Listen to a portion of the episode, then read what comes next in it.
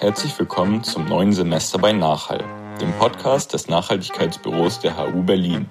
Hier hörst du regelmäßig die Aufnahmen der Nachhaltigkeitsringvorlesung Der grüne Faden, organisiert von Studis und dieses Semester komplett digital. Viel Spaß beim Zuhören.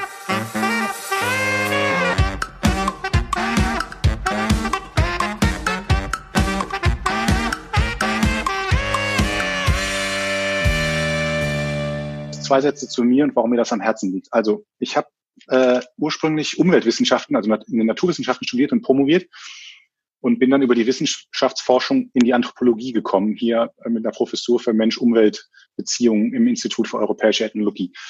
Das sind vielleicht, also die Anthropologie ist vielleicht kein allen bekanntes Fach, weil es in Deutschland nicht so eine große Rolle spielt. Ähm, europäische Ethnologie oder sozialen Kulturanthropologie.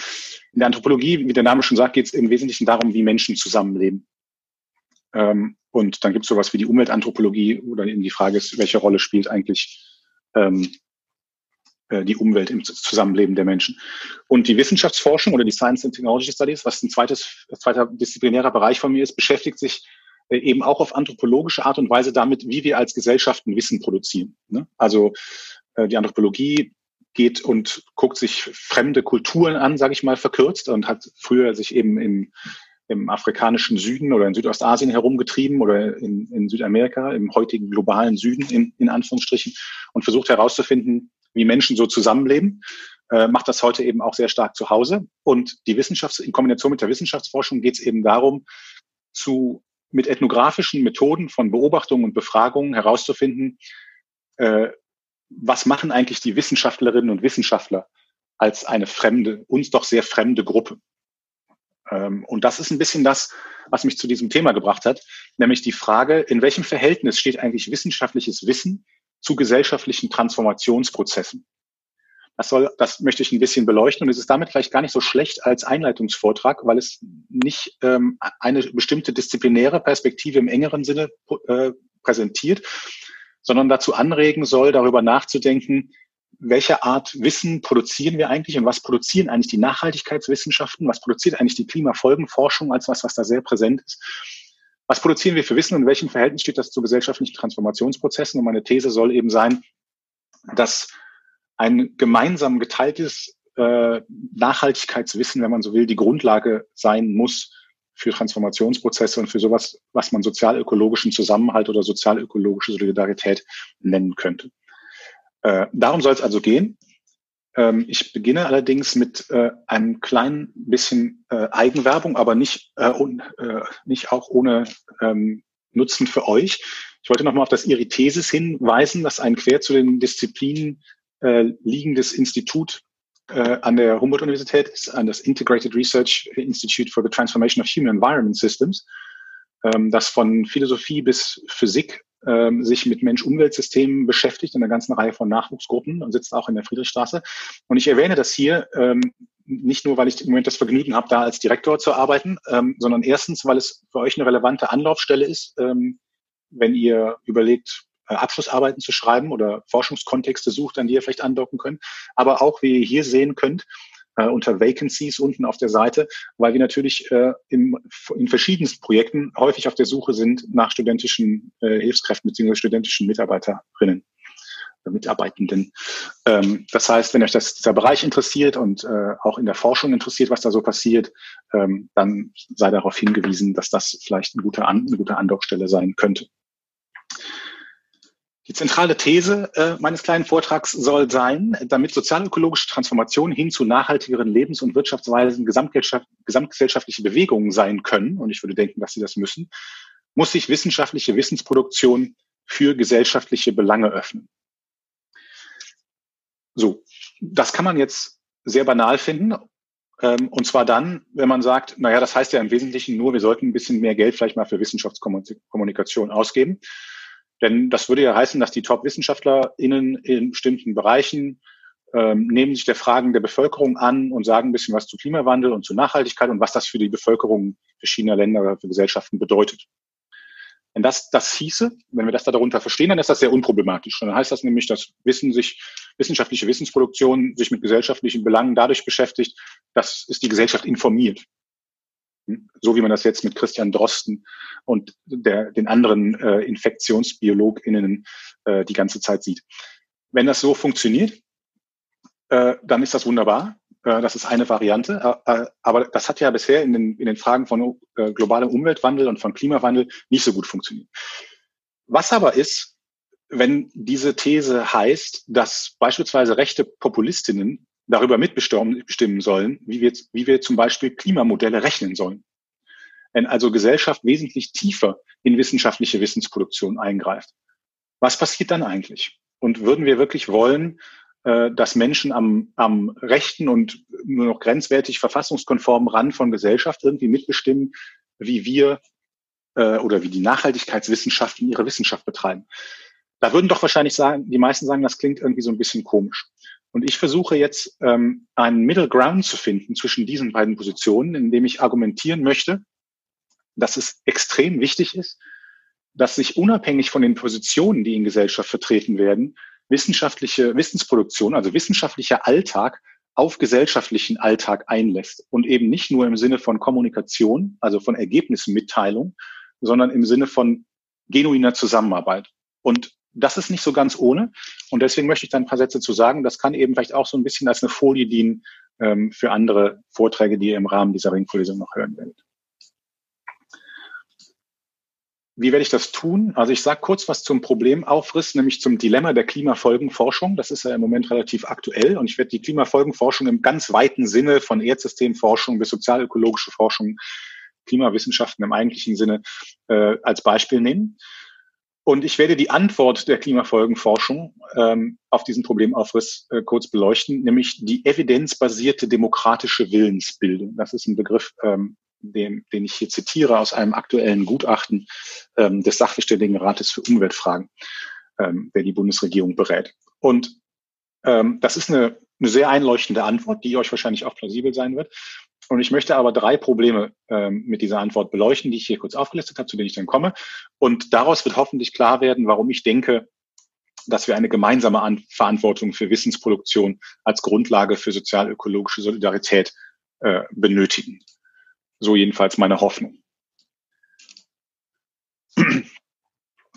Also fangen wir mit dem Problemaufriss an. Was ist hier eigentlich das Problem? Also wie sehe ich hier eigentlich das Problem oder warum geht es mir hier? Mir geht es darum, dass die Erwartung oder das Problem rührt im Kern meines Erachtens da, daher, dass die, ähm, äh, die Erwartungen, die wir an die Moderne haben, und mit wir meine ich jetzt Menschen weltweit, ähm, dass die enttäuscht werden, dass die enttäuscht werden müssen. Und zwar gehen die meisten Menschen davon aus, dass Fortschritt und Entwicklung im ganz umfassenden Sinne und vielleicht die Leute, die an diesem Studium Ökologikum teilnehmen, noch am wenigsten, aber die meisten normalen Menschen, in Anführungsstrichen, gehen davon aus, dass Fortschritt und Entwicklung gemeinhin verstanden wird als kontinuierliches sozioökonomisches Wachstum und Konsum auf der Basis nicht erneuerbarer Ressourcen. Das ist, glaube ich, weitgehend unumstritten. Wenn wir uns die Vorbilder in Gesellschaft angucken, von Wirtschaft über Kultur bis Sport, dann heißt Aufstieg immer mehr Sachen haben, größere Sachen haben im Wesentlichen. Und das ist, passiert eben nicht auf der Basis ähm, äh, von erneuerbaren Energien, sondern das passiert auf der Basis von fossilen äh, Rohstoffen, die wir dafür nutzen. Ähm, und das Gleiche gilt für Volkswirtschaften im umfassenden Sinn ähm, und, und ökonomisches Wachstum. So, jetzt hat aber die Conference of the Part, äh, Partners der äh, UN Klima, die UN Klimakonferenz spätestens 2015 in Paris äh, gezeigt, dass diese Erwartungen nämlich an Fortschritt und Entwicklung nicht erreichbar sind. Äh, zumindest mal nicht für alle äh, und nicht auf fairer Basis. Äh, das war möglicherweise vielen schon klar, aber da ist das das erste Mal in der Staatengemeinschaft mit den Staatenlenkern und Lenkerinnen, äh, glaube ich, sehr, sehr deutlich eingesickert, dass da dieses Ziel, dieses unhinterfragte, für, für, für Jahrzehnte unhinterfragte Ziel der Moderne so nicht passieren wird. Ja, es wird keinen Trickle-Down-Effekt geben von den äh, Industrienationen, spätindustrialisierten Nationen äh, auf ein weltweites Wachstum dieser Art. Und zwar warum? Weil planetare Grenzen existieren. Planetare Grenzen kommen wahrscheinlich auch an anderer Stelle noch vor. Ich will nur mal ganz kurz darauf eingehen. Planetare Grenzen sind das hier. Eine von äh, Rockström, Johann Rockström und anderen, der jetzt mittlerweile in Potsdam am Institut für Klimafolgenforschung als Direktor arbeitet, äh, initiiertes wie soll man sagen, Heuristik, ein empirisches und ein Denkprogramm, das im Wesentlichen sagt, es gibt äh, derzeit neun dieser planetaren Grenzen, die man berechnen kann. Also zum Beispiel Klimawandel ist eine planetare Grenze oder die Integrität der Biosphäre oder von Landsystemen. Und planetare Grenze heißt, dass man berechnen kann auf globaler Ebene, dass es eine, eine Schwelle gibt, die, wenn wir sie überschreiten, das System in einen Zustand führen, für den wir keine validen Vorhersagen mehr treffen können. Das heißt, wir wissen nicht, was damit passieren wird. Ja, da kann gar nichts passieren, dann haben wir Glück gehabt. Aber die Zeichen deuten doch sehr darauf hin, dass wenn wir über diese Grenzen drüber gehen, das katastrophale Folgen haben wird, nämlich mit rapidem äh, mit rapiden Unsicherheiten oder Instabilität des Systems äh, und mit den, den, den entsprechenden Folgen für unsere Lebensgrundlage. Das meint also planetare Grenzen. Ähm, und da wird im Moment viel dran gerechnet, an diesem Konzept und an ähnlichen Konzepten, wo die genau liegen äh, und was sichere äh, Safe and Just Operating Spaces ist, wie das dann eben heißt. Und das beinhaltet im Wesentlichen, ähm, ich nehme jetzt nochmal Teile davon raus, beinhaltet das zwei äh, Säulen, wenn man so will. Ursprünglich kommt das Ganze äh, aus der Berechnung äh, biogeochemischer oder physikalischer Systeme, erdsystemischer äh, Systeme. Und was ein, was im Moment von besonderem Interesse ist, sind diese Erd, sogenannten erdsystemaren Kippelemente. Das wird den meisten von euch wahrscheinlich auch schon mal untergekommen sein. Das heißt, ähm, sowas wie das Abschmelzen der Polkappen, äh, das Anhalten des Golfstroms, äh, das Auftauen von Permafrostböden etc. Man versucht also äh, auf naturwissenschaftlicher Ebene in diesen erdsystemaren Systemen Elemente zu finden und zu berechnen, die, wenn wir sie in Gang setzen und wenn sie es zum Kippen bringen, äh, ähm, nicht mehr rückholbare Dynamiken auslösen, die den, die, die, die den globalen Umweltwandel deutlich und für uns auf fatale Art und Weise beschleunigen können. Das ist also ein Kerngeschäft, das wird den meisten bekannt sein, wenn ihr euch für dieses, für diese Thematik irgendwie interessiert. Und dazu kommt zunehmend Forschung zu sozialen Kippelementen. Also äh, wie können CO2-Bepreisung wäre sowas, wie können wir äh, Besteuerungs- und Bepreisungssysteme weltweit umstellen, wie können wir Wertewandel herbeiführen, äh, etc. Das heißt, das, was ursprünglich vor allen Dingen aus, äh, aus der Physik herauskam, nämlich globale Erdsystemberechnung, äußert sich jetzt mittlerweile zunehmend auch äh, zu sozialen Dynamiken, weil man verstanden hat, dass es eine gesellschaftliche Transformation braucht, ähm, sodass wir hier ähm, eine Gruppe von naturwissenschaftlich ausgebildeten Menschen haben, die zu, zu, zunehmend zu sozial, sozialen, gesellschaftlichen und sozialwissenschaftlichen Themen sich äußern, weil es eben um eine Koevolution von Natur äh, und Gesellschaft geht. Soweit als Hintergrund. Mein Argument ist jetzt, ähm, dass wenn deutlich wird, und das sehen wir in Staaten wie den USA und Brasilien, glaube ich, jetzt schon ganz gut, dass wenn deutlich wird, dass diese Erwartungen der Moderne, also Fortschritt und Entwicklung, so nicht erreichbar sind, dann beginnt das relativ schnell den sozialen Zusammenhalt in Gesellschaften zu gefährden. Weil nämlich klar ist, dass soziale Mobilität, soziales Kapital und Fragen von Inklusion, also so die Grundwerte sozialen Zusammenhangs, dass die wahnsinnig unter Druck geraten, wenn plötzlich klar ist, es geht einfach nicht weiter mit dem Wachstum.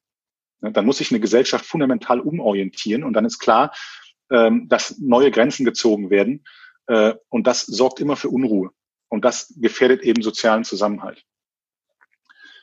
Ähm, jetzt hat die Klimafolgenforschung äh, insofern ein Problem, als dass sie versucht, äh, dieser Entwicklung gegenzusteuern. Das ist ja eines der großen Ziele der, der gesamten globalen Umweltwandelforschung. Wir versuchen also, ähm, die Gesellschaft als Ganze zu einem Umdenken zu bewegen. Und was die Klimafolgenforschung da macht, und Klimafolgenforschung, wie gesagt, als Platzhalter für den gesamten Bereich der, ähm, der Erdsystemforschung, äh, der Klimaforschung, der sozialökologischen Forschung, die Klimafolgenforschung setzt auf Objektivität. Und wir sehen das Tag ein, Tag aus, äh, sehen wir das in, den, äh, in, der, in der Presse etc. etc. Ähm, die setzt auf Objektivität. Wir sehen Fakten und genauere und belastbare Vorhersagen der Folgen nicht nachhaltiger Entwicklung sollen Menschen überzeugen, einen anderen Entwicklungsfall einzuschlagen. Ja, also wir sehen Berichte, es wird immer wieder neu berechnet, die Modelle werden immer präziser, es wird immer dringender etc. Die, die Medien, also vor Corona, äh, waren die Medien ja äh, voll davon. Was wir allerdings beobachten, und das ist ein Problem mit Blick auf sozialen Zusammenhalt, ist, dass in vielen Milieus dieses Mehr an Objektivität eher zu einem verringerten Interesse an wissenschaftlichen Fakten führt, wenn nicht sogar zu zunehmender Ablehnung. Ähm, es war jetzt gerade in der äh, FAZ der letzten Woche ein Artikel, ein schöner Artikel zu Seuchen im Anthropozän von John Schellenhuber, dem langjährigen Direktor und Gründer des äh, Potsdam Institut für Klimafolgenforschung, der sagt, äh, ich zitiere das mal eben, wer sich in den letzten Pandemiewochen äh, während sich in den letzten Pandemiewochen der Respekt für die medizinisch-wissenschaftlichen Fachleute zu wohlverdienter Bewunderung gesteigert hat, dauert eine skeptische bis feindselige Haltung gegenüber der Klimawissenschaft in Teilen der Öffentlichkeit an. Das heißt, es gibt eine komische Entwicklung, und das meine ich mit Dilemma der Klimafolgenforschung, je mehr, äh, je sicherer die Befunde werden in gewisser Weise, je mehr wir Fakten produzieren in der Wissenschaft, desto weniger Interesse haben viele Leute oder desto feindseliger stehen viele Leute dem gegenüber. Äh, und daraus ergibt sich natürlich die Frage, was kann Wissenschaft tun, wenn Wissen ohne Konsequenzen bleibt oder sich sogar ein latenter Anti-Akademismus Bahn bricht oder eine Anti-Wissenschaftlichkeit? Ähm, was ist denn dann die Rolle von Wissen und wie soll sich denn dann Wissen zur Gesellschaft verhalten? Wie kann das denn gehen? Und die Antwort ist eben, also ein Vorschlag, wie man damit umgehen kann, äh, ist eben die evidenzbasierte demokratische Willensbildung. Und ich zitiere hier ähm, aus einem Sondergutachten zur Legitimität von Umweltpolitik in Deutschland des Sachverständigenrates für Umweltfragen aus dem letzten Jahr. Zwar ist in demokratisch verfassten Gesellschaften die Festlegung der einzuhaltenden Grenzen des Wandels das Ergebnis offener Zielsetzungsprozesse, insbesondere da sie erhebliche politische, ökonomische und technologische Folgen nach sich zieht. Dies kann jedoch nicht bedeuten, dass die Grenzsetzung in Absehung von der wissenschaftlichen Faktenlage erfolgen kann und insofern beliebig zu entscheiden wäre. Aus erdsystemwissenschaftlicher Sicht ist jede Entscheidung mit konkreten erforschbaren Risiken verbunden, die nur eingeschränkt zur außerwissenschaftlichen Disposition stehen können. Auf diese Weise ist die Wissenschaft, hier die Erdsystemanalyse, ein entscheidendes Instrument der evidenzbasierten demokratischen Willensbildung. Äh, und Herr Schellenhuber hat äh, jetzt unabhängig davon in diesem Artikel in eine ganz ähnliche Richtung argumentiert und gesagt, wir brauchen ein bedingungsloses Grundvertrauen in die Wissenschaften, weil Naturgesetze nicht verhandelbar sind. Also wir können, wir, man kann, man kann nicht hinter Naturgesetze zurückgehen ähm, und deswegen äh, nützt es nichts, sich demokratisch für Dinge zu entscheiden, die dann äh, den Naturgesetzen widersprechen, sage ich mal so ganz einfach. Ne? Denn deswegen muss eben demokratische Willensbildung evidenzbasiert sein. Und der Subtext ist natürlich, daraus muss dann folgen, dass wir unsere Gesellschaft und unseren gesellschaftlichen Stoffwechsel und unsere Lebens- und Wirtschaftsweise endlich umstellen. Denn die Evidenz sagt ja eindeutig, äh, dass, dass, mit der, äh, dass das Erdsystem zu kippen droht und wir deswegen reagieren müssen. Das ist soweit plausibel. Ich würde denken, die meisten äh, von euch würden sagen, ja, okay, das macht doch erstmal Sinn. Macht das auch irgendwie. Äh, und das haben sehr, sehr, sehr kluge Leute geschrieben, unter anderem äh, auch Mitglieder aus dem IRI, ähm, für die ich größten Respekt habe. Ich will also überhaupt nicht sagen, dass das nicht ein sinnvoller Ansatz ist. Aber was dem innewohnt, ist eine Trennung von Wissenschaft und Gesellschaft. Und zwar insofern, äh, und das bringt mich zu dem Wissenschaftskommunikationsteil meiner These zurück, insofern, als dass zwei getrennte Schritte gesehen werden, nämlich erstens die empirische Ermittlung der naturwissenschaftlichen Faktenbasis. Das ist das, was, was man meint, wenn man sagt, naja, die Naturgesetze sind nun mal nicht verhandelbar. Also es geht um die empirische Ermittlung der naturwissenschaftlichen Faktenbasis. Und zweitens, auf der Basis dieser Fakten steigen wir dann in eine stärker normativ geprägte Diskussion der Konsequenzen ein. Also wollen wir das über CO2-Bepreisung lösen? Äh, zahlen das die Industrieländer? Zahlen das die Länder des globalen Südens? Äh, wie wollen wir das verteilen? Ähm, was sind die wirksamsten Mittel und äh, wie schnell wollen wir das tun, etc. Das kann man mitgehen. Möglicherweise, würde ich sagen, möglicherweise ist diese sehr klare Aufgabenteilung der beste Weg, Gesellschaften weltweit und den sagen wir, weltgesellschaftlichen Verbund zu organisieren. Das äh, möchte ich nicht äh, möchte ich nicht ausschließen, dass das eine, eine sinnvolle äh, Sache ist. Allerdings ist das nicht ohne Probleme. Und drei von denen möchte ich aufgreifen unter den Titeln When They Read What We Write, situiertes Wissen und postkoloniale Kritik. Der erste, When They Read What We Write.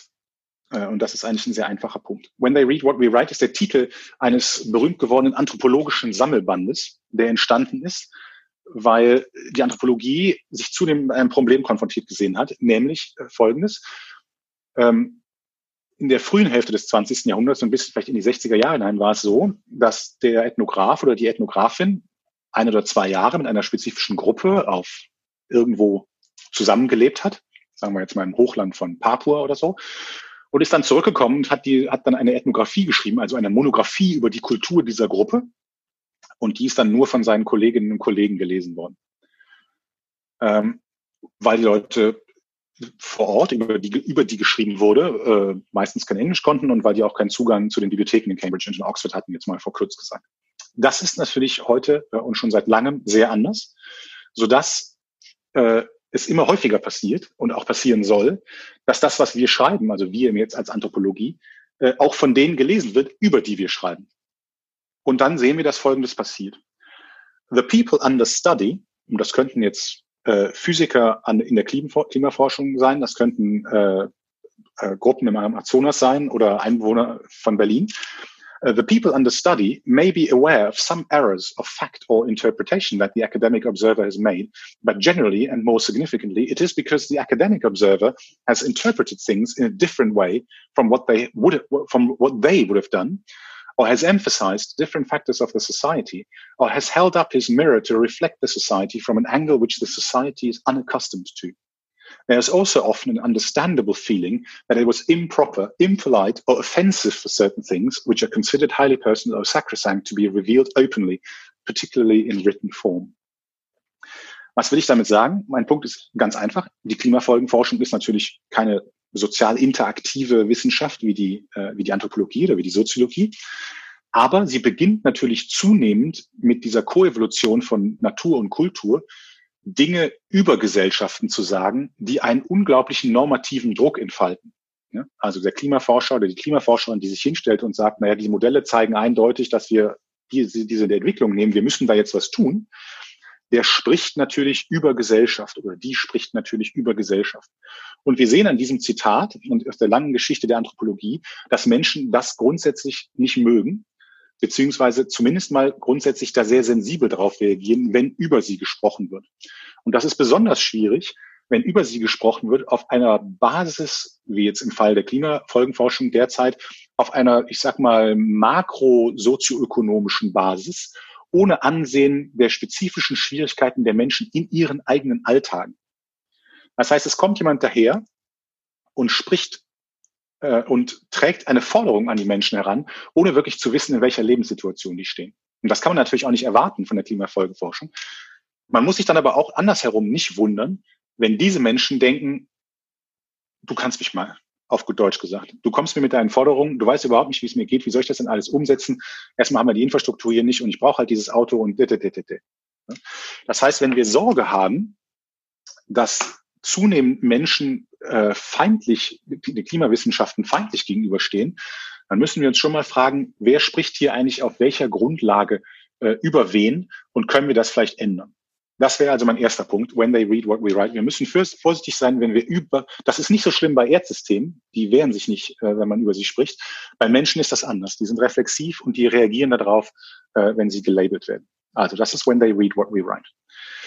Der zweite grundlegendere Punkt läuft unter situiertes Wissen. Das wird den meisten bekannt sein, Donna Haraways Konzept des Situated Knowledge aus den 80er Jahren. Ich habe am Ende eine Literaturfolie, das werde ich hochladen, könnt ihr alles nach, genauer nachlesen. Situiertes Wissen besagt im Wesentlichen, dass wissenschaftliche Wissensproduktion ein entscheidungsgeladener Prozess ist. Das heißt, äh, die Naturwissenschaften oder die Wissenschaften insgesamt sind nicht einfach die Geburtshelfer der, der naturgesetzlichen Wahrheiten, sondern das Wissen wird produziert äh, im Alltag werden permanent Entscheidungen getroffen, die nachvollziehbar wissenschaftliche oder eben auch außerwissenschaftliche Gründe haben können. Denn diese Entscheidungen werden in spezifischen historischen und sozialen, konkreten Situationen getroffen. Und das macht wissenschaftliches Wissen und das macht Fakten, die außerhalb von Gesellschaft sein sollen, in diesem Modell von Wissenschaft produziert die Fakten und dann wird diskutiert. Das macht wissenschaftliches Wissen doppelt normativ, nämlich einmal die Produktion die schon äh, Wertentscheidungen voraussetzt oder mit sich bringt. Und zweitens dann die Diskussion über Konsequenzen, die alle mitgehen wollen. Natürlich haben Konsequenzen moralische Dimensionen. Was aber niemand diskutieren will und was ich sage, dass wir aber diskutieren müssen, ist, welche wichtigen Entscheidungen eigentlich in, in der wissenschaftlichen Wissensproduktion getroffen werden. Die äh, Verschiebung hier ist die Verschiebung, die Bruno Latour nennt, äh, von Matters of Concern zu Matters of Fact gucke jetzt mal gerade, ob ich das jetzt auf der nächsten Folie, nee, dann mache ich es hier, ähm, von Matters of Concern zu Matters of Fact. Das heißt, wir sollten, wir sollen nicht erst warten, also wir als kritische Gesellschaft, sollen nicht warten, bis wir die Welt in Form von Fakten von den Wissenschaften präsentiert bekommen, sondern wir sollen fragen, welche Entscheidungen habt ihr eigentlich getroffen, damit die Welt so zum Problem wird, so zum Fakt wird, wie ihr das tut. Und das ist eine andere Aufgabe, als zu warten, bis die Welt äh, faktisch vor einem, vor einem gestellt wird und dann zu diskutieren, wie wir damit umgehen können. Die Art von ähm, politischer oder von gesellschaftspolitischer Kritik soll also nach vorne verlagert werden in den wissenschaftlichen Produktionsprozess hinein. Na, was soll das jetzt heißen? Ich habe hier ein Beispiel, ähm, aber nur in aller Kürze. Äh, ein Beispiel und drei Formen des Umgangs mit dieser Art von Situiertheit. Also bei uns arbeiten Leute wie Tobias Kümmerle und andere, äh, die ihre Thesis-Mitglieder sind ähm, in, in den Geowissenschaften, äh, zum, zu Naturschutzfragen im südlichen Amazonasgebiet beziehungsweise im nördlichen Gran Chaco.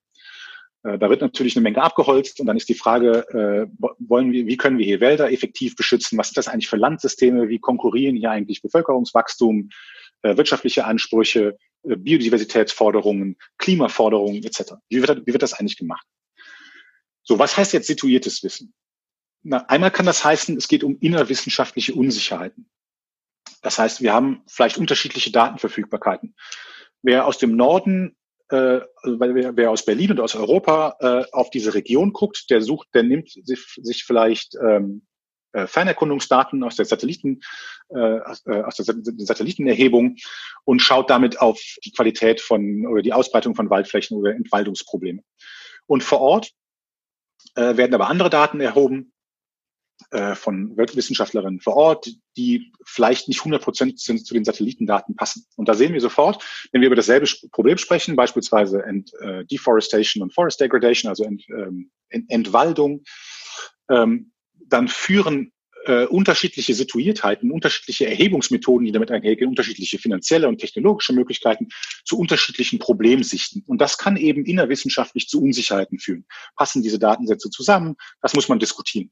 Das ist ein Standardprozess, aber es zeigt schon, wie man Entscheidungen treffen muss, die mit Methode, äh, mit, mit, mit Fokus zu tun haben, mit den Möglichkeiten, mit analytischen Techniken etc. Und das ist weiter nichts Besonderes was anderes passiert, und deswegen habe ich dieses Gebiet genommen, wenn man auf äh, ontologische Differenzen trifft. Jetzt, da komme ich gleich auf der nächsten Folie noch ein bisschen genauer zu. Also zum Beispiel gibt es ähm, äh, Amazonas-Gruppen, äh, indigene Gruppen, mit, mit Anführungsstrichen indigene, das ist natürlich auch kein unproblematischer Begriff, es gibt indigene Gruppen, die haben andere äh, Personenkonzepte. Und dann kann es eben passieren, dass man sagt, es gibt so eine Signature Species wie den Jaguar, ähm, den man da schützen will. Und dann kommt man da als westlicher äh, Biogeograf hin. Und dann trifft man auf Leute, die sagen, naja, Jaguare haben ja auch Personenstatus. Und das ist natürlich aus westlicher Sicht erstmal Blödsinn, weil Jaguar Tiere sind und das ist eine klare Natur-Kulturgrenze und das funktioniert so nicht. Ähm, so, was macht man jetzt? Wir haben eine indigene Sicht, äh, die die Grenze von Naturkultur anders zieht und praktiziert als wir als westliche Wissenschaft. Und das wäre jetzt ein zweites Problem von situiertem Wissen. Und eine Möglichkeit wäre, äh, diese ontologischen Differenzen auszuhandeln. Das heißt, wir verstehen Design, wir, wir, wir lernen zu verstehen, was die Menschen meinen, wenn sie sagen, Jaguare haben Personenstatus oder personale, personale Identität. Das ist sehr, sehr schwierig zu verstehen, weil uns das so wahnsinnig fremd ist. Ähm, und wir erklären unsere wissenschaftliche Position und bleiben auch dabei und dann handeln wir das aus. Also wer hat jetzt recht oder wie können wir damit umgehen, dass das irgendwie zusammenpasst in unseren Naturschutzkonzepten. Ja? Das heißt, wir erkennen situiertes Wissen an, wir bemühen uns, äh, die lokale Bevölkerung dort zu verstehen, was schwierig genug ist. Und wir, wir handeln dann diese beiden, diese differenten Positionen aus, diese ontologischen oder manchmal sind es auch nur epistemologischen Differenzen aus. Eine dritte Möglichkeit, mit situiertem Wissen umzugehen, ist die wie das in der feministischen Kritik heißt, die Diffraktion unterschiedlicher Perspektiven. Und das finde ich eigentlich eine sehr attraktive Art und Weise. Das bedeutet nämlich, dass wir nicht einfach diese beiden differenten Weltsichten, äh, beispielsweise zu Natur-Kultur-Grenzen, nebeneinander stellen und dann darüber diskutieren, wie, wir das jetzt irgendwie wie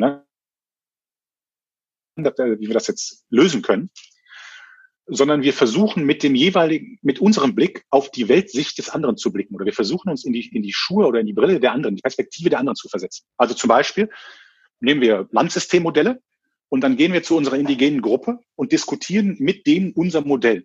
Das heißt, mit deren Weltsicht und deren Prioritäten und deren Verständnis von Naturkultur arbeiten wir an diesem Modell und gucken mal, was, da, was dabei anders herauskommt, als wenn wir, wenn wir dasselbe Modell laufen lassen und Daten erheben, durchanalysieren, wenn wir das mit unserer westlichen äh, Kosmologie machen. Und das Gleiche könnte man auch andersrum machen. Man kann, man kann, das wäre jetzt eine anthropologische Aufgabe, man könnte eben versuchen, sich die, die Weltsicht, die kosmologische Grundhaltung äh, eines Indi einer indigenen Gruppe im Amazonas anzueignen, um zu schauen, wie stellen sich die Probleme, die wir als IPCC oder Weltklimarat oder sonst wie als naturwissenschaftliche oder biophysisch geochemische Prozesse beschreiben, wie stellen die sich eigentlich äh, äh, aus einer anderen Sicht dar?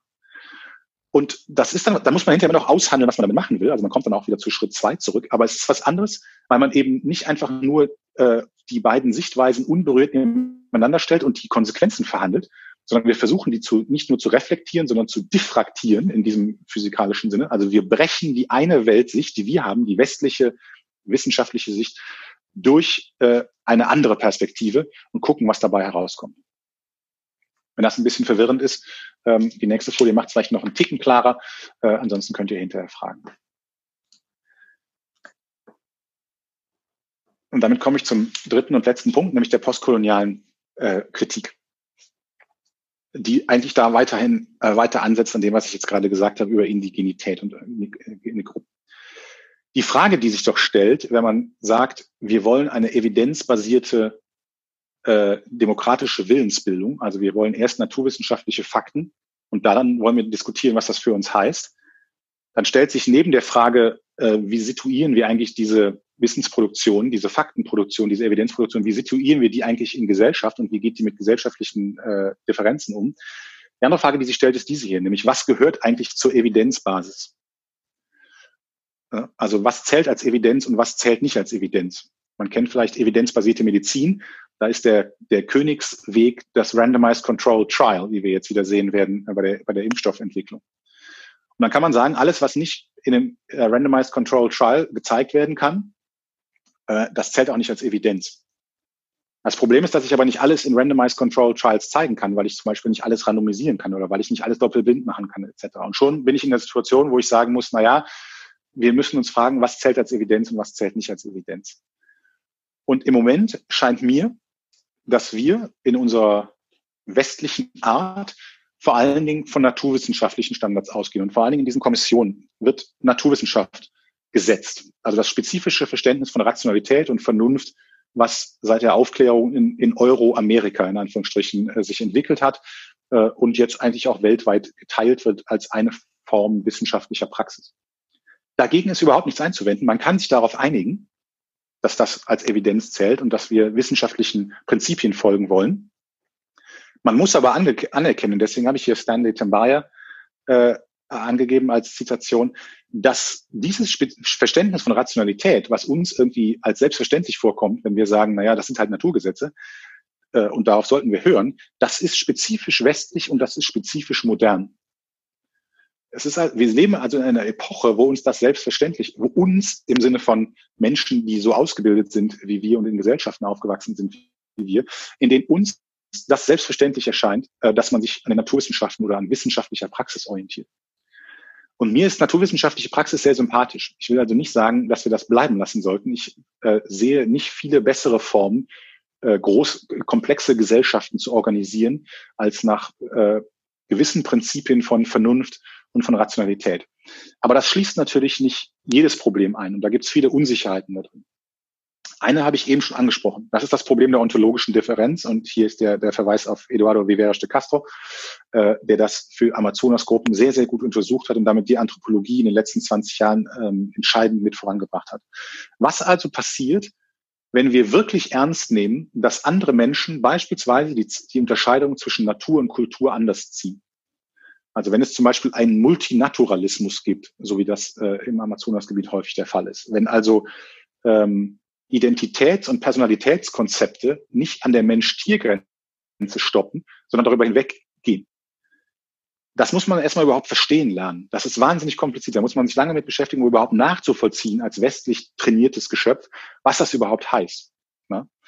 Aber diese ontologischen Differenzen gilt es eben anzuerkennen und zu verstehen.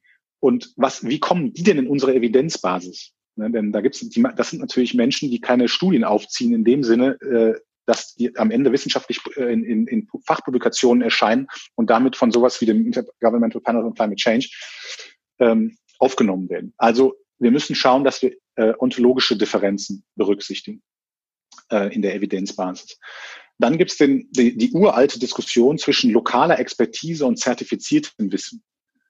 Ähm, das muss natürlich kein Gegensatz sein, aber es passiert aber häufig, dass lokale Erfahrungen von dem, was man häufig so als Stakeholder bezeichnet, also weiß ich nicht, äh, die, äh, die Schäfer in bestimmten Landschaften, die Fischer äh, oder Frauengruppen äh, im südlichen Afrika oder in der Amazonasregion, die, ähm, die sich über äh, Auseinandersetzung mit der Umwelt Wissen aneignen etc. Also alle möglichen Menschen haben ja lokale Expertise, die aber eben nicht als zertifiziertes Wissen im Sinne von wissenschaftlichem Wissen aufschlägt oder sich bereit macht. Wie gehen wir mit diesem Unterschied um und kommt davon hinreichend äh, in die Evidenzbasis? Wird das erfasst oder wird das vielleicht verdrängt äh, von wissenschaftlichen, naturwissenschaftlichen und anderen wissenschaftlichen Perspektiven äh, auf Problemlagen? Und zu welchen Problemdefinitionen würden wir kommen, wenn wir lokale Expertise ernst nehmen oder anders ernst nehmen würden?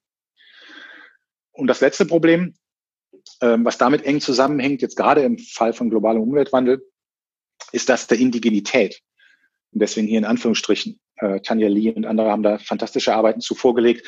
Indigenität als natürlichen Label, äh, was sich Gruppen zunehmend selbst zuschreiben, äh, um äh, in bestimmten Herrschafts- oder Machtverhältnissen äh, Vorteile zu erlangen. Also Indigenität ist ja nicht was, was einer Gruppe einfach innewohnt, sondern Indigenität ist ja was, was in spezifischen äh, Konstellationen äh, als ein Label, als eine Klassifizierung vergeben wird. Also will sagen, wenn ich, äh, Tanja hat das zum Beispiel in Indonesien gezeigt, ähm, wenn eine internationale Organisation wie die UN daherkommt und sagt, äh, wir wollen jetzt mal wissen, als, als Teil eines Ecosystem Service Assessment, wie viel lokales Wissen hier vorhanden ist. Jetzt befragen wir mal die indigene Bevölkerung. Dann bezeichnet die indigene Bevölkerung diejenigen, die sich als Gruppe als indigen haben registrieren lassen. Also haben, die, die sich praktisch diese, diesen offiziellen Status beantragt haben. Und das macht natürlich was mit der Community. Ähm, das macht was äh, mit der Repräsentation dieser Gruppe. Das macht was mit der, mit der Art und Weise, wie man diese Gruppe einbinden kann. Und ich erwähne das hier, weil natürlich die Tatsache, dass, also, weil Indigenität äh, ein sehr wichtiges Label in der globalen Diskussion ist, indigenes Wissen wird jetzt respektiert. Das ist aufgewertet worden durch diesen Begriff der Indigenität. Das heißt aber, ich muss diesen Status Indigenität haben, äh, um, um eine Stimme zu haben. Und wenn ich einfach nur lokales Wissen habe, ich aber nicht indigen bin, dann habe ich ein Problem. Also klassisches Beispiel in Europa äh, wären die Lappen ähm, und die Sami, ich glaube, bei den Sami ist es so, dass man für den Indigenitäts, für die Anerkennung als Indigenitätsstatus zeigen muss, dass man äh, in der äh, in der Rentierhaltung äh, hauptsächlich seinen Lebensunterhalt verdient. Viele der Sami äh, leben aber an Küsten und fischen mehr, als dass sie mit Rentieren zu tun haben. Das ist aber dann nicht abgebildet. Wenn ich fische, kann ich nicht Sami-indigen sein. Jetzt mal als sehr verkürztes Beispiel. Ne? Das heißt, hier geht es um die Anerkennung unterschiedlicher Wissensformen und dessen, was da überhaupt zur Sprache kommen darf und was eine Stimme hat. Und damit stellt sich natürlich die Frage, die ich hier angeschrieben habe, wo beginnt eigentlich Indigenität? Ne? Also beginnt das in Afrika, sage ich jetzt mal hier äh, äh, äh, etwas äh, polemisch, beginnt das im globalen Süden, beginnt das irgendwie in Spanien oder weit weg in Europa, beginnt das eigentlich in Brandenburg oder weiß ich eigentlich schon nicht mehr, was mein Nachbar eigentlich tut? Und ist das nicht eigentlich auch eine Form von lokalem Wissen, die mir eigentlich relativ fremd ist? Ja? Also das ist die Frage, was gehört eigentlich zur Evidenzbasis? Was beziehen wir da ein? Und das Problem, was dahinter steht, und damit komme ich jetzt auch gleich zum Schluss, das Problem, was dahinter steht, sind zwei grundsätzlich unterschiedliche Denkweisen, wie die Klimawissenschaften äh, oder die Erdsystemwissenschaften, die globalen Umweltwissenschaften äh, und die sozialen Kulturwissenschaften, die Geisteswissenschaften mit dem Phänomen, mit globalen Phänomenen umgehen oder mit Globalität umgehen. Das ist auf der einen Seite der Weg der Integration. Also Konsortien wie ähm, der IPCC oder wie das wie IPBES oder dasselbe für Biodiversität. Das sind, äh, das sind Konsortien und internationale äh, Körperschaften, die unterstützt von Wissenschaft auf Integration von Wissen setzen. Die setzen auf Evidenzproduktion durch die Integration zertifizierten Wissens auf globaler Ebene. So kommen wir zu globalen Klimamodellen. Nur so können wir was über globalen Klimawandel überhaupt sagen, weil natürlich kein Individuum globalen Klimawandel erfährt, ne, sondern nur anderes Wetter. Das heißt, der gesamte Modus hier, äh, in, vor allen Dingen in, in der naturwissenschaftlichen Denke, ist Integration. Wir müssen Modelle koppeln, wir müssen Daten zusammenführen und aggregieren. Wenn wir was über globale Phänomene sagen, dann müssen wir integrieren und skalieren und abstrahieren. Und das ist natürlich absolut richtig. Das ist unstrittig. Es ist sehr, sehr schwer, über globale Phänomene wie, wie Deforestation oder so irgendwie was zu sagen, wenn wir das nicht tun. Auf der anderen Seite ist aber das genaue Gegenteil eigentlich die, die Triebfeder für das Verständnis von Globalität in den Sozial- und Geisteswissenschaften, nämlich, das, nämlich der Begriff der Differenz. Also erstens ist sowas wie Humandifferenzierung oder sind Humandifferenzierungspraktiken, wie Stefan Hirschauer das in der Soziologie nennt, ist eine anthropologische Konstante. Also in dem Moment, wo wir mehr als zwei Leute auf, zusammenbringen, dann wird sich differenziert äh, in Gruppen, kulturell, sozial, ökonomisch etc. Es gibt ein Oben, es gibt ein Unten, vielleicht gibt es auch ein Nebeneinander, aber es gibt Unterschiede und die werden wahrgenommen. Und es gibt Fremdzuschreibung und Selbstzuschreibung und Identitätspolitiken etc. Ja, und das führt zu einer unglaublichen Pluralität, Entschuldigung. Ähm, und diese Art von Differenzierungspraktiken ist eigentlich der, der Motor äh, für Globalisierung, wenn man aus den Sozial- und Kulturwissenschaften guckt. Das ist das, was ausgehandelt wird. Ist, das, ist Globalisierung ein homogenisierender Effekt? Wer differenziert sich da wie? Was bilden sich neue oben und unten etc.? Das heißt, es wird gerade nicht integriert, ähm, oder es wird versucht, nicht, nicht oder nicht nur zu integrieren, sondern es wird versucht, Differenzen nachzuspüren, Differenzen anzuerkennen und nachzuvollziehen. Deswegen habe ich hier geschrieben, das Nachvollziehen und das Anerkennen von epistemologischer und ontologischer Pluralität ist Grundlage für globales Wissen. Und hier, also Chakravarti Spivak oder Walter Mignolo in der postkolonialen oder in der dekolonialen Kritik geht es natürlich gerade darum, dass wir nicht die gesamte Welt nach europäisch aufgeklärter äh, Theorie ausrichten und verstehen, sondern dass wir die Alternativen aus dem globalen Süden, im Moment vor allen Dingen stark in Lateinamerika, ähm, dass wir das anerkennen und sagen, es muss auch Wissen zählen und zur Sprache kommen und es müssen Differenzen sichtbar werden zwischen denen, die von der griechischen Antike bis Hegel bis in die aktuellen Naturwissenschaften ausgebildet sind und denen, die irgendwo anders herkommen, aber trotzdem relevante Verständnisse von der Welt haben. Und die Frage ist, wie können diese beiden legitimen Dynamiken, Integration und Differenz irgendwie zusammengebracht werden. Und mein Gefühl wäre, wir sollten die auf keinen Fall integrieren, denn dann gewinnt die Integration, sondern wir müssten das, was äh, Chantal Mouffe und andere als agonistisch bezeichnen, finden. Also wir müssen eine produktive Spannung finden. Wir müssen die Differenzen erhalten, aber wir müssen im Gespräch bleiben. Und das ist was, was im Moment nicht passiert. Und wenn wir also fragen, wie sollte sich wissenschaftliches Wissen zu gesellschaftlicher Transformation verhalten, dann wäre meine Antwort, wir dürfen nicht nur auf Integration schauen, sondern wir müssen auch auf Differenz schauen und wir müssen diese äh, beiden Pole einbeziehen, wenn es darum geht, was ist eigentlich die Evidenzbasis, auf der dann spezifische Gesellschaften in demokratische Willensbildungsprozesse einsteigen. Und damit komme ich zum Schluss. Also die Trennung von Wissenschaft und Gesellschaft in Fakten und Werte jetzt sehr verkürzt hier gesagt, wir produzieren also erst wissenschaftliche Fakten und dann diskutieren wir darüber, wie wir damit umgehen wollen, ist nicht immer zielführend. Ja, wir sollten uns da bewusst dafür entscheiden und überlegen, wo das hilft und wo das nicht hilft. Die Grundlage für Transformationsprozesse hin zu ähm, nachhaltigeren Wirtschafts- und Lebensweisen ist meines Erachtens eine gemeinsame Verantwortung für Wissen über globalen Umweltwandel und seine Konsequenzen. Wir brauchen einen Sense of Shared Ownership auch der Rechtspopulist, der viel zitierte Rechtspopulist in Brandenburg, muss das Gefühl haben, ich verstehe, was die da machen. Und ich finde das vielleicht irgendwie falsch, aber ich kann mich damit irgendwie auseinandersetzen. Und ich weiß, dass das irgendwie grenzenlos naiv und schwierig ist, weil die Leute wirklich andere Sorgen haben, als sich mit Wissenschaft auseinanderzusetzen. Aber der Anspruch von Wissenschaft muss sein, dass man sich mit ihr auf dieser Ebene auseinandersetzen kann und dann fragen kann, sind das relevante und signifikante Differenzen? Ist das einfach irgendein Spinner? Ist das strategisches Anti Business, das Fake News? Oder sind das tatsächlich in Alltagen eingebettete, äh, kulturell legitime Differenzen, die da artikuliert werden? Und wenn man das ernsthaft tut, dann würde ich denken, verschwindet viel von den Problemen mit Fake News etc. Weil äh, jetzt nicht bei den Trumps dieser Welt, weil das natürlich politische Strategie ist, Aber bei Menschen in ihren Alltagen, wenn man sie ernsthaft in diese Debatten verwickelt und sich damit beschäftigt, wie ihre Alltage aussehen und warum sie mit Klimawissen Probleme haben, dann werden diese Widerstände verschwinden. Dann werden nicht alle Wissenschaft lieben, aber die, Wissen, die Widerstände werden verschwinden. Das heißt also, sozial-ökologischer Zusammenhalt und sozial-ökologische Solidarität sind für mich eine Voraussetzung dafür, ähm, dass wir das richtige Wissen, das richtige Nachhaltigkeitswissen produzieren können, mit dem wir in diese Transformationsprozesse einsteigen können. Das heißt, sozial-ökologischer Zusammenhalt und sozial-ökologische Solidarität benötigen eine gesellschaftlich geteilte Wissensbasis, möglicherweise weltgesellschaftlich geteilte Wissensbasis, weil Klimawandel und Globalität in ihren Dynamiken nicht direkt erfahrbar sind, im Gegensatz zu Corona. Und selbst wenn sie direkt erfahrbar wären, müsste man sich über ihre äh, ja, über ihr genaues Wesen irgendwie auseinandersetzen. Und, ähm, und das läuft nun mal über Wissen.